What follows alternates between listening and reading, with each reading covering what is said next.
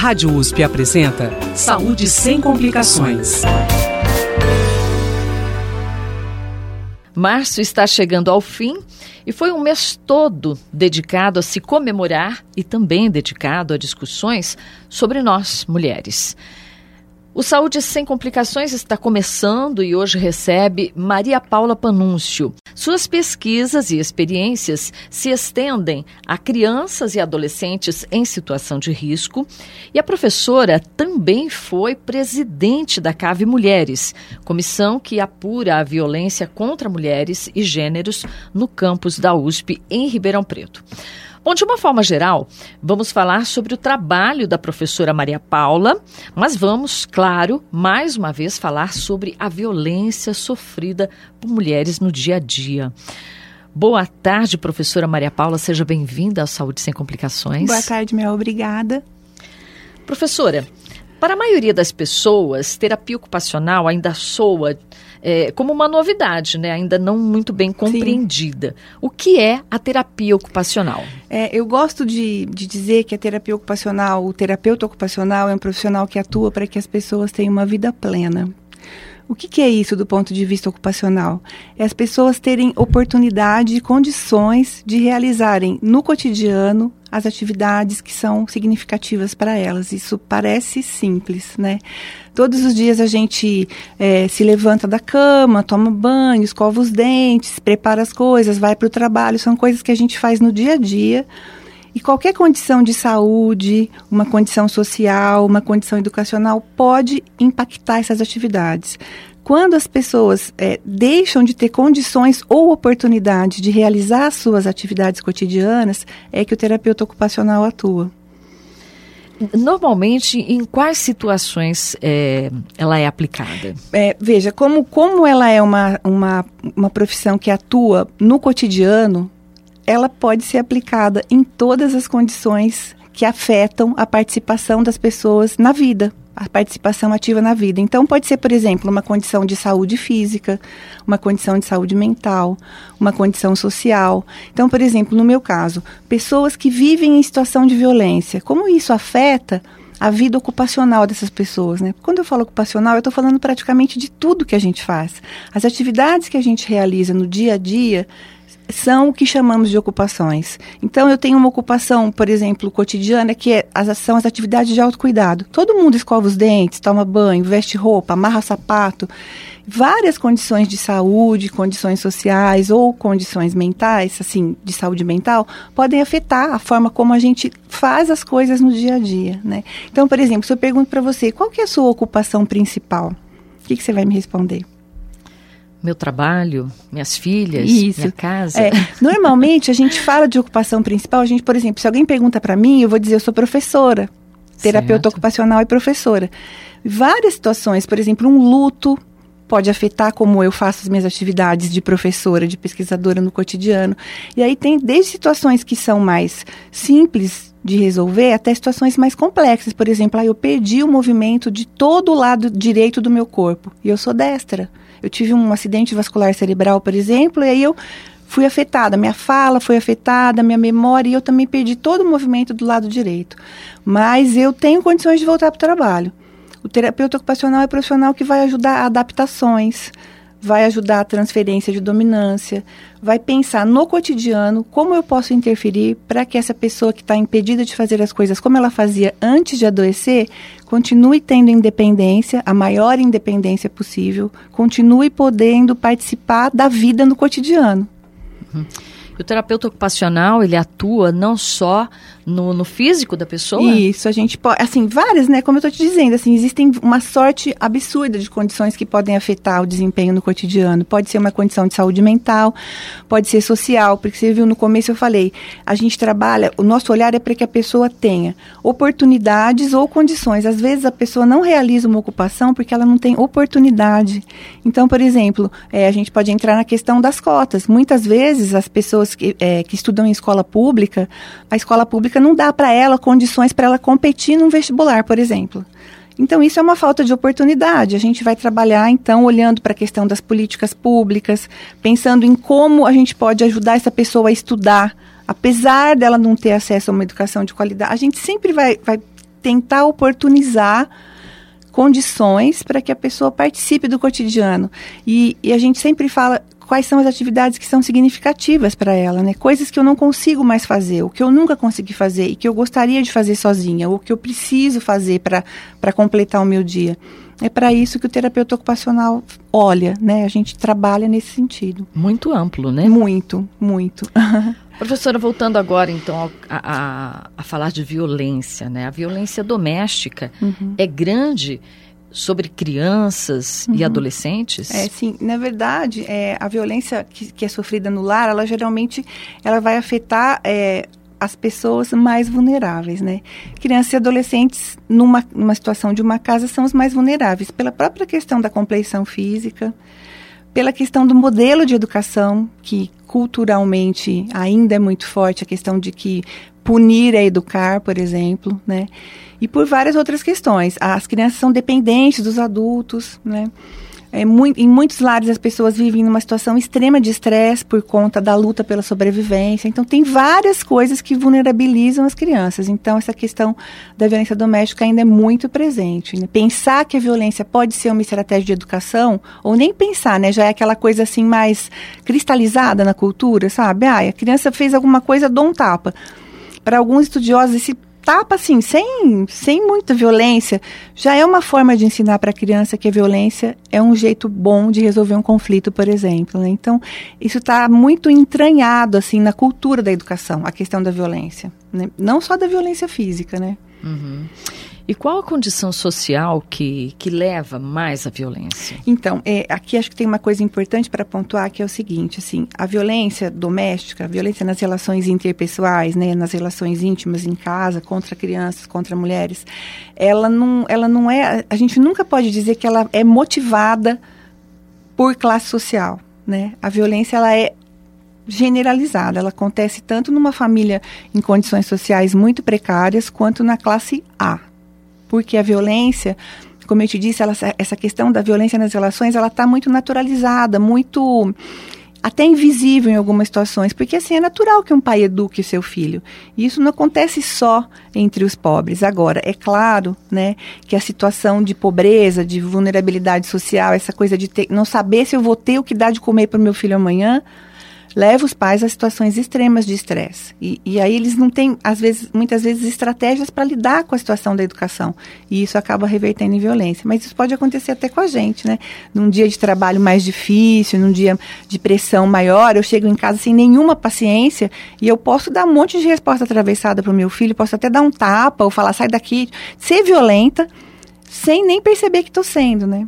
Quer dizer, a violência ela não é só física. Não, né? não, ela não é só física. Assim, existem casos extremos. Eu trabalhei muito tempo num serviço que se chamava Disque Criança, um serviço municipal que a gente tinha aqui em Ribeirão. E a gente tinha situações de receber denúncias e de quando chegar para fazer a verificação, a criança já está morta. Então, violência física extrema, de levar a criança à morte, assim, em 30 minutos, né? Tipo, de, de um pai jogar uma criança na parede porque a criança estava chorando e ele estava assistindo futebol. Então, tem essa coisa física mas também tem formas muito mais sutis de violência, né, que também podem ser assim muito nocivas para o desenvolvimento e para a saúde das crianças. Então, a, acho que a grande questão é que assim é a invisibilidade e a naturalização, sabe? É, é uma coisa que, por exemplo, lá, se, se eu estou passando na frente de um ponto de ônibus e vejo uma mãe espancando uma criança pequena, seu filho, o que, que eu faço? As pessoas, em geral, elas, elas não sentem a vontade para interferir uhum. numa relação familiar né? É. Mas a criança é pequena, a mãe é grande. Como assim? Eu vou passar e simplesmente vou, vou deixar a criança apanhar em público ainda, que além de ter o sofrimento de estar apanhando da mãe, que é alguém de quem ela espera só aprovação e amor, é, ainda em público, eu passo e deixo, sabe? Assim, então, e isso que é a questão da naturalização, às vezes é até invisível, as pessoas nem olham, elas passam, elas estão vendo que tem uma criança que está apanhando, mas elas não acham que elas podem interferir, elas falam, não sei se ela merece, eu não sei o que aconteceu, tipo, passa e vai embora, sabe? Então vai, vai ficando tudo muito natural. Ah, os pais batem nos filhos, ah.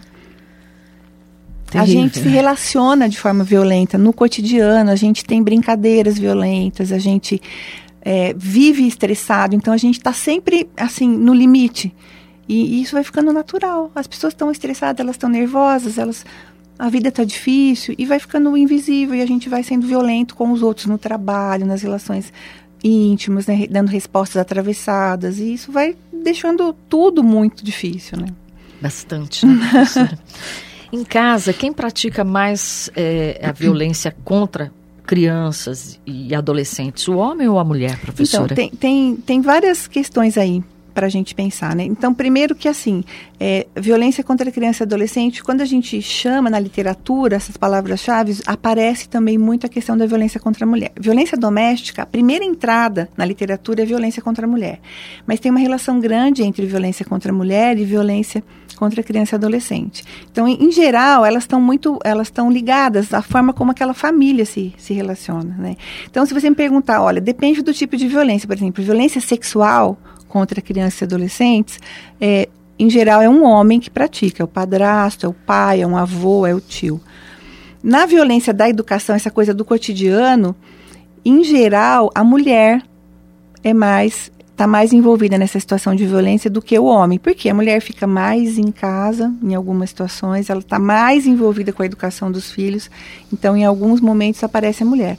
E tem, e tem situações muito complicadas em que é meio generalizado, sabe? O, o marido pratica violência contra a mulher, a mulher pratica violência contra os filhos, é uma coisa meio cíclica, assim, meio do jeito de se relacionar mesmo, né?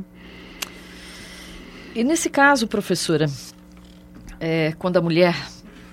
Normalmente a violência acaba se estendendo à mulher, né? Uhum. Mais exposto à violência, então, em uma família. A criança, a mulher, ou adolescente? Uhum, uhum, sim, sim. A mulher em primeiro lugar? A mulher. A mulher. As crianças, as crianças também. As crianças são muito vulneráveis por conta disso que eu falei, dessa, dessa assimetria, sabe? Elas são menores, elas são dependentes. A criança Rousseau falava que a criança é condenada a tudo crer e nada saber, porque ela depende do adulto para todas as compreensões da vida, no começo da vida dela, quando ela está aprendendo a se desenvolver, né?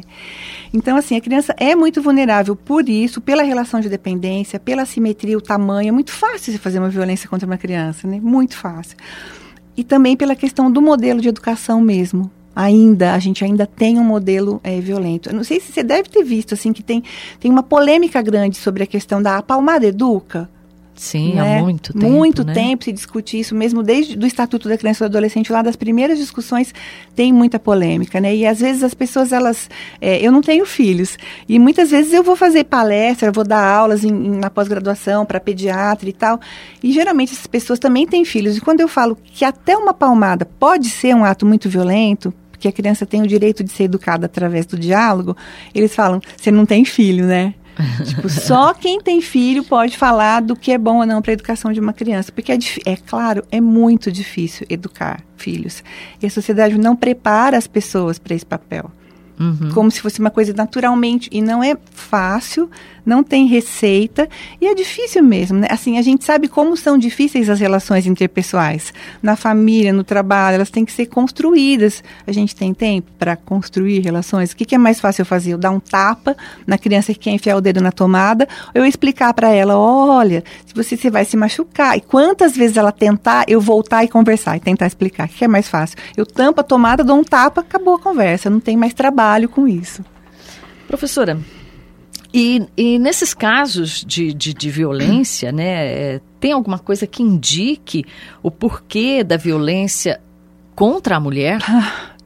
Olha, isso é uma coisa também, de novo, que está muito inserida na cultura, né? Vou, vou, lembrar do mito mais, o mito mais conhecido, assim, sobre como as mulheres são na origem, mas como elas tendem a seduzir, como elas tendem a tirar proveito. Adão e Eva. Né?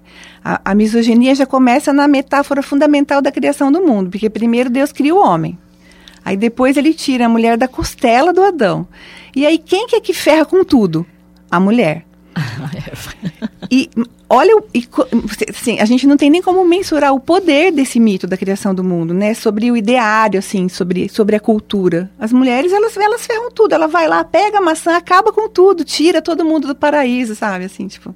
E aí, o, aí to, a humanidade inteira é castigada a trabalhar para sobreviver, porque a mulher foi lá e fez uma coisa que não devia ter feito, porque o caráter da mulher é fraco mesmo. A mulher é mais suscetível a ter atitudes ruins. Isso é uma coisa pesada, não é? Ela está sempre numa situação de inferioridade, Isso, né? também, né? Professora Paula, Maria Paula, de que forma se chega a esses casos de violência? Denúncias, a pessoa agredida, ela procura ajuda? Então, isso é uma coisa bem complicada. Assim, se a gente for falar no caso de violência contra crianças e adolescentes, tem, tem, tem uma, um esboço de política que se tenta há muito tempo fortalecer, né? No caso, para que as denúncias aconteçam e as crianças saiam da situação de risco. No caso da criança e do adolescente, o Estatuto criou toda uma situa, todo um arcabouço de possibilidades de serviços, conselho tutelar, a, o próprio, a própria vara da infância e o juizado. Então, tem, tem um, um esboço de rede. Eu sempre falo isso, o estatuto já é velho, mas ainda a gente tem um esboço de rede que, que, que orienta a denúncia. Muitas vezes a, essa criança é tirada da situação de violência em que ela está. Com a mulher, a lei é mais, mais nova, é a lei de 2006, que é a Lei Maria da Penha, né? E, e assim, esse, essa idade da Lei Maria da Penha de 2006 até agora, é assim, é um grão de areia no oceano da história inteira, né? A gente está começando também ainda a construir entendimentos, a negociar entendimentos, enfim. E a ideia seria que tivesse denúncia. É, mas é aquilo que eu te falei, numa situação de violência familiar, por exemplo, muitas vezes as pessoas sabem né, que a mulher está em situação de violência, tem indicações de que ela está em situação de violência, mas no caso da mulher ainda a gente escuta, ela é adulta, ela não sai porque ela não quer dessa situação, por que ela continua com ele, por que ela continua passando por isso. E tem muitos estudos, por exemplo, de, é, por exemplo, violência no namoro, que é uma coisa que não estou casada ainda, mas não, quando a gente vai estudar os casos, a gente percebe que muitas vezes a mulher ela não sabe que ela está dentro de uma relação abusiva. Tamanha é a cristalização cultural dessa coisa, não passa batom vermelho, que eu não gosto. Tá com a saia muito curta. E isso assim, isso é uma coisa que pra, pra gente já parece assim, meu Deus, liga um botão, sabe, assim, da relação abusiva. Mas muitas vezes uma adolescente, uma adulta jovem, ela, isso é tão comum. Um namorado ciumento, que quer controlar você, que quer saber onde você vai, que horas você chega, com quem você falou. Que, que a mulher não se dá conta que ela está numa relação abusiva. Muitas vezes, e isso começa, né? Não começa no namoro, ou mesmo no casamento, com, com uma situação grave de violência física. Isso é toda um, uma construção de como os homens se relacionam com as mulheres, até chegar, por exemplo, no feminicídio. Ah, você não quer mais ficar comigo? Então, se você não fica comigo, você vai morrer. E aqueles requintes de violência, né? Colocar fogo na mulher, né? Cortar a mulher em pedaços, enfim, jogar ácido. Isso é feminicídio, professora? Eu Sim. gostaria, assim, que a senhora explicasse para a gente uhum. o que é o feminicídio. É, ele, essa expressão, ela surge de um pesquisador da África do Sul com a ideia de dizer que homicídio parece que é uma coisa neutra. É, homicídio é o quê? É uma pessoa matar a outra. Uhum. Qual a importância da gente falar é, do assassinato de mulheres de uma forma diferente, né? Porque as mulheres elas são mortas porque elas são mulheres. O motivo é, são, é um crime de ódio, né? E muitas vezes ele está assim regulamentado na cultura, nas normas sociais. Ainda existem países que apedrejam mulheres quando elas são condenadas por adultério, apedrejam até a morte. Existe mutilação genital e tudo isso legitimado na sociedade, uhum. né? Como uma coisa o dote tem sociedades que ainda existe o dote. Então, assim, esse crime ele é cometido porque a mulher é mulher. Violência contra a mulher, qual é o motivo da violência? A violência é cometida porque ela é mulher. Então, é por isso que se dá esse nome. Né? É um crime de ódio, né? é um crime motivado pelas questões da mulher. E tudo isso está muito ligado com esse com essa cultura mesmo, né? De que, olha, as mulheres, elas não são confiáveis né? Por isso que eu preciso saber onde você está. Por isso que eu preciso dizer, essa roupa está curta, põe uma saia mais, mais comprida. Por quê? Porque a mulher ela está sempre propensa a fazer alguma coisa errada, sabe? Assim, olha, isso é, isso é muito pesado, né? E é muito difícil fazer essa conversa porque a gente tem ouvido muito que, ai, não precisa tudo isso, sabe? Não precisa tudo isso. E eu diria que ainda faltam mesmo políticas afirmativas. A gente precisa falar disso de uma forma estruturada, a gente precisa de campanhas, a gente precisa esclarecer. Né? As pessoas precisam ter consciência desse machismo que é inconsciente, desse sexismo que é inconsciente, do preconceito contra as mulheres, que é uma coisa tão natural que as pessoas têm atitudes preconceituosas, machistas, e elas nem percebem. Bom, feminicídio, então, é um, é um crime de ódio contra a mulher, né? Uhum. E, professora, é, depois de ser denominado dessa forma, a impressão que a gente tem é que a mídia passou a dar um maior destaque Uhum. a esses casos que têm acontecido, né? Que a gente vê diariamente, né? Nossa, é assustador. É, a que a senhora atribui isso? A visibilidade, você está dizendo? Eu acho que um pouco é esse movimento mesmo da sociedade em impedir discussão né? nas mulheres que têm se organizado cada vez mais, né, e falado sobre isso cada vez mais, embora muitas vezes essa organização, essa visibilidade para as questões da violência contra a mulher, às vezes elas surtem um efeito contrário. Ao invés de informar, de sensibilizar, as pessoas parecem que ficam achando que é exagero, né? Agora eu vou dizer para você, se a cada duas horas morre uma mulher no Brasil assassinada por um parceiro íntimo, por um companheiro, por um homem, se tem 5 mil mortes por ano no Brasil, onde está o exagero da gente querer falar sobre isso, né? Querer educar as meninas para se perceberem numa relação abusiva a, a ponto de conseguir parar e sair da relação sem, sem ser assassinada, né? Como que a gente pode falar que é exagero? Então, assim, eu acho que a visibilidade, do jeito que, que muitas vezes a mídia faz, porque são os casos extremos que vão ganhar visibilidade, né? E a, e a forma como isso é discutido, eu acho que falta, eu, na minha opinião, faltam políticas afirmativas e são políticas de Estado, sabe? A gente precisa olhar para isso com mais seriedade e pensar na questão da educação e da sensibilização. Professora, é, normalmente, então, a, a, as envolvidas, né, mulheres envolvidas em situação de risco, de violência, é, elas não se percebem nessa situação? É, até que as, que as coisas fiquem muito complicadas, muitas vezes a mulher está nessa situação e ela não está se dando conta, sabe? E assim, é uma coisa que a gente discute muito quando a gente discute violência contra a criança, né? O sofrimento da criança por achar que ela mereceu a punição, porque ela fez alguma coisa muito errada.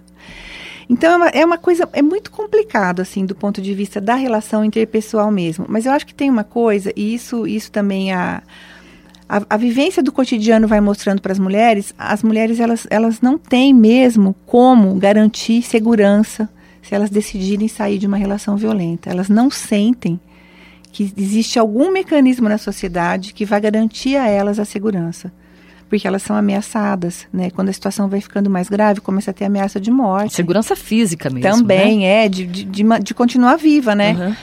E aí tem uma coisa que, que quem pesquisa violência contra a mulher chama de rota crítica, que é isso, a mulher em situação de violência, o que ela, o que ela faz? Onde ela vai encontrar proteção e segurança? Alguém, o Estado, algum mecanismo da sociedade consegue garantir a ela segurança? A história das mulheres que foram assassinadas fala, não, então é uma situação muito complicada para as mulheres. Eu disse no começo, a gente ainda está começando a construir uma rede de proteção com, os, com as casas de acolhimento, onde as mulheres em sigilo possam ficar acolhidas com seus filhos, até que algumas outras providências legais possam ser tomadas, por exemplo, né? E, e, mesmo a própria mulher, a mulher sofreu o primeiro episódio de violência em casa. O que, que ela faz, né? Ela pensa, bom, eu vou, vou, contar, eu vou procurar a delegacia da mulher. Nunca é a primeira opção dela. Nunca pensa nisso numa primeira situação em que ela uhum. sofre violência física, por exemplo. Ela vai contar para uma amiga, ou ela vai procurar um familiar. E, em geral, o que, que ela ouve? Calma, foi só uma vez. Conversa com ele, porque é assim que a sociedade vai funcionando e essa mulher vai ficando sem saída, sabe? É, às vezes, é, é, eu sinto que na maioria das, das situações, né, as mulheres têm vergonha da própria situação. Sim, né? Gera um, sim, né? sim. um sentimento de vergonha, sim, né? tanto que elas, de expor a, Elas se maquiam para para mascarar as, as, as marcas da violência mesmo, né? Um roxo, ou mesmo uma marca maior, elas usam manga comprida para não aparecer as marcas no braço. Tipo, tem a ver questão da vergonha, assim, também. Numa relação de pequenas violências domésticas, né, é, como discussões, né, ofensas. Há como a mulher se prevenir de, de, um, de um feminicídio se ela, se ela absorver essas, essas informações como violência? É, são várias, várias, vários sinais, né, vários indicadores de que a relação está se deteriorando e caminhando, né?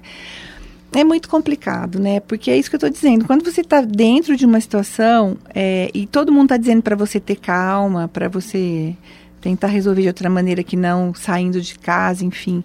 É difícil falar nessa questão da prevenção. Eu acho que assim, o único caminho para isso mesmo seriam campanhas, campanhas assim muito contundentes e, e isso ser uma prática social constante, sabe, para essa mulher poder se perceber. É, é, é, difícil, né, falar nessa falta de esperança da mulher que está em situação de violência, né? Mas é muito difícil mesmo a mulher conseguir se sentir segura depois que ela se percebe nessa situação.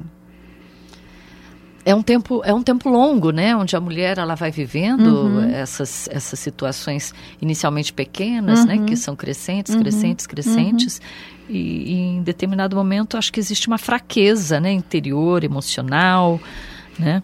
Muito sofrimento, né? Muito, muita desvalorização, né? Da mulher, muito, muita humilhação. É muito difícil, é uma situação bem Professora Maria Paula, é, a senhora falou de uma rede de proteção, né? Quais órgãos públicos acolhem e dão suporte a mulheres que vivem situações de violência? De uma forma geral e aqui em Ribeirão Preto? Olha, aqui né? em Ribeirão eu sei que, que, que, existe a Casa da Mulher, que é uma ONG que recebe.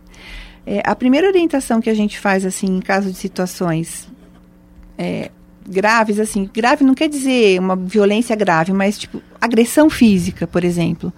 É, o caminho seria mesmo a delegacia da mulher, a denúncia, o boletim de ocorrência, né? É, por exemplo, em situações de violência sexual, aí a gente não está falando nem de situações domésticas, que pode ser uma situação, a questão do estupro, por exemplo, da violência sexual. É, o caminho tem o caminho legal, delegacia da mulher, denúncia, e aí tem todo outro procedimento que é o exame de corpo de delito. A unidade de emergência é, é, é o lugar que é portas abertas para acolher e tomar as providências de saúde imediatas, assim. Uh, tem escritórios é, locais, a, a própria Defensoria Pública que também pode acolher. Está vendo? Eu estou engasgando para te falar o que, que tem, porque assim é, ainda existem, existem várias possibilidades, mas isso, essa rede ela não está visivelmente organizada para a gente dizer para a mulher, você, ah, você está sofrendo violência, faça isso, depois isso, depois isso, entendeu? Uhum, ainda então, não, não, é. não, foi, não foi feita uma amarração hum. aí para, né? Professora, é, dentro da terapia ocupacional, né, de que forma é, seria dado um apoio para mulheres em situação de violência?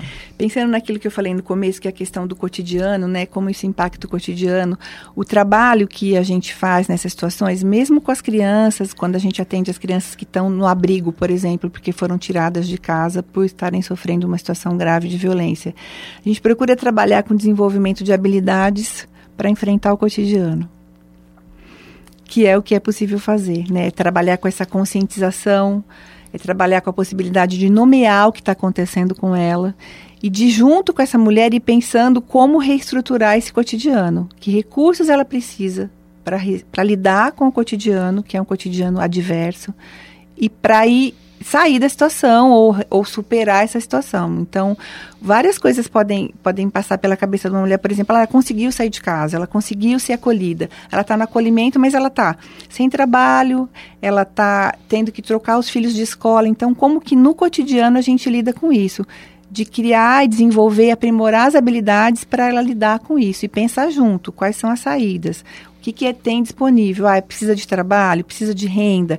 Como que a gente faz para estruturar isso, para tentar descobrir o que, que existe na, na comunidade em termos de apoio, suporte, possibilidade de treinamento para o trabalho, é, procurar emprego. A gente vai trabalhar nesse sentido sempre pensando no cotidiano, né? No que, que é, no que, que é significativo para essa mulher, o que, que ela precisa para enfrentar essa situação que ela está vivendo. E a rede pública, a rede municipal, oferece a terapia ocupacional para esse, esses casos? Então, eu, eu acredito que não. Que na saúde municipal, é, eu sei que tem, por exemplo, na Secretaria de Assistência Social, uma terapeuta ocupacional que está envolvida com as políticas de proteção à mulher mas tem uma terapeuta ocupacional na Secretaria de Assistência Social. Tá? Na, na saúde, até onde eu sei, não tem terapeuta ocupacional trabalhando com isso especificamente. Que pena, né? Professora, para a gente terminar essa entrevista, esse programa hoje, eu gostaria que a senhora é, falasse das recomendações né, é, para pessoas que vivem nessa situação e não sabem como agir, para É. mulheres que estão nessa situação e não sabem como agir. Eu acho que é não fique sozinha. Não fique sozinha. Fale sobre o que está acontecendo com alguém. Procure, procure alguém. Não passe por isso sozinha. Por qualquer situação difícil que a gente passa na vida, é, a recomendação é essa, né? Não fique sozinha. A culpa não é sua. Você não está vivendo isso por sua responsabilidade. Procure ajuda. Procure identificar na sua rede familiar, na sua rede de amizades, alguém que possa eh, te ajudar. Não fique sozinha. Eu acho que a recomendação principal é essa. Muito obrigada, professora Maria Paula. E eu que Foi um agradeço. prazer enorme ter a senhora aqui com a gente, viu? Conversei com a professora Maria Paula Panúncio. Suas pesquisas e experiências se estendem a crianças e adolescentes em situação de risco. E a professora Maria Paula também foi presidente da CAVE Mulheres, que é a comissão que apura a violência contra mulheres e gêneros no campus de Ribeirão Preto, né? Por todo esse conhecimento né? e desenvoltura com que ela nos nos falou aqui hoje, né? O Saúde Sem Complicações vai ao ar toda terça-feira, a uma hora da tarde, com reprise aos domingos, às cinco da tarde. Se você tem alguma dúvida sobre o que nós acabamos de conversar, se você tem alguma, alguma sugestão de tema para o nosso programa, escreva para o imprensa.rp.usp.br. Muito obrigada por sua audiência, pelo seu carinho. A gente está voltando na próxima terça-feira com um novo tema no Saúde Sem Complicações. Saúde sem complicações. Produção e apresentação Rosemel Vieira. Trabalhos técnicos Mariovaldo Avelino e Luiz Fontana. Direção Rosimeire Talamone. Apoio IEARP.